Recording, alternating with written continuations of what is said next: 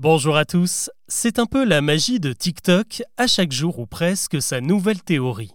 Si vous fréquentez le réseau social, vous avez probablement vu passer une vidéo postée par l'influenceuse Miel ABT destinée à révéler au grand jour une vaste arnaque mise au point par le service de livraison Uber Eats.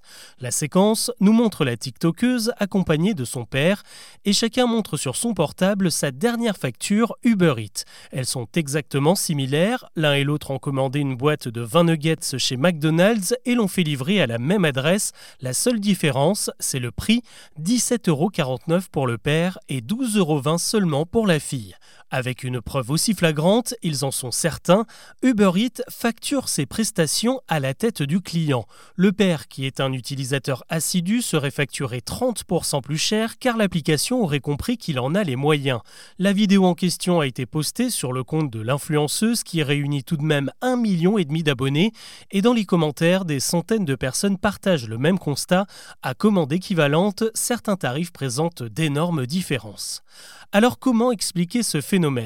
Déjà, il faut savoir que sur Uber Eats, la seule variable possible, ce sont les frais de livraison qui varient en fonction de la distance. Ils sont plafonnés à 6 euros et s'établissent en moyenne à 3,50 euros. Les autres variations de prix ne sont pas provoquées par Uber, mais par les restaurants eux-mêmes. Certains font payer plus cher selon les heures, ce n'est pas le cas chez McDo, mais il faut se rappeler que la chaîne de fast-food compte près de 1500 restaurants partout en France et que certains forcément sont assez proches les des autres. Quand vous commandez sur Uber Eats ou sur une autre appli d'ailleurs, vous ne passez pas toujours votre commande dans le même restaurant et fatalement, certains peuvent se trouver un peu plus loin, ce qui influe sur le prix. Il faut aussi se souvenir que chaque McDo est indépendant et qu'il pratique ses propres tarifs. Cela dépend de nombreux paramètres comme leur remplacement, la concurrence autour et des prix appliqués par leurs fournisseurs. Le père, que l'on voit dans la vidéo, a été interrogé par BFM et figurez-vous qu'il a finalement avoué qu'il s'était trompé.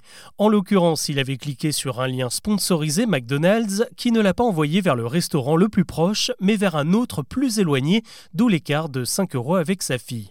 Les rumeurs autour d'Uber sont nombreuses, notamment sur les tarifs des VTC qui, eux, pourraient varier selon votre niveau de batterie.